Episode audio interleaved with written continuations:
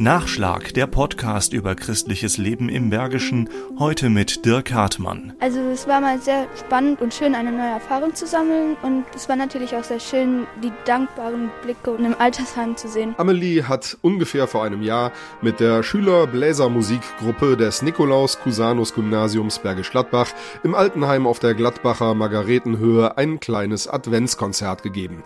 Das hat jetzt der Diözesanrat des Erzbistums gewürdigt und prämiert im Rahmen seiner Aktion Mutig Gutes tun. 500 Euro hat der Diözesanrat als Preis an Schulleiter Sven Hees übergeben. Das ist ja nicht alle Tage, dass man da eine Urkunde und einen Scheck überreicht bekommt und äh, ich glaube, das ist für die auch schon toll, dass neben die jetzt an den Fenstern applaudiert haben, auch eine öffentliche Wertschätzung da kommt. Ich glaube, das ist was ganz Besonderes für die Schülerinnen und Schüler. Es war ja auch was Besonderes, als die Schüler um Maja und Eliana im Innenhof des Altenheims mit Trompete, Posaune, Saxophon und Querflöte den Bewohnern Freude bereitet haben haben. Wir haben Weihnachtslieder gespielt, also Odo Fröhliche und Alle Jahre wieder. Und die Leute, die da gewohnt haben, die haben dann aus dem Fenster geguckt oder saßen draußen. Die haben sich sehr gefreut, weil jetzt in der Corona-Zeit können die ja nicht so viele Besucher empfangen. Und dann war es natürlich schön, wenn man dann jemanden hat, der für einen spielt. Musiklehrerin Lena Kuhlenbäumer hat das Ganze organisiert und erinnert sich lächelnd. Gerade mit Musik kann man immer noch mal irgendwie eine Freude rüberbringen. Aber das war noch nicht alles, was die Schüler des Nikolaus Cusanus Gymnasiums Gymnasiums mutig Gutes getan haben.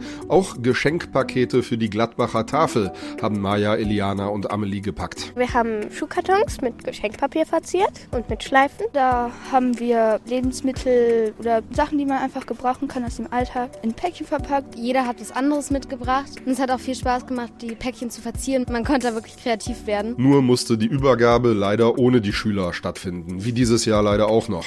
Religionslehrerin Nina Brotmann behält das Päckchenpapier packen aber so erst recht bei. Weil wir festgestellt haben, dass es total sinnvoll ist, dass wir uns regional einsetzen für die Menschen. Was Schulleiter Sven Hees unbedingt unterstützt. Die Motivation ist durch den Preis Mutig Gutes tun nochmal untermauert. Dass solche Projekte dann auch öffentliche Aufmerksamkeit erfahren und eine Würdigung durch das Erzbistum, den Diözesanrat erfolgt, das finde ich einfach großartig, weil das den Kindern und auch den Kollegen nochmal auf eine andere Art und Weise zeigt, dass das gesehen wird, was sie machen.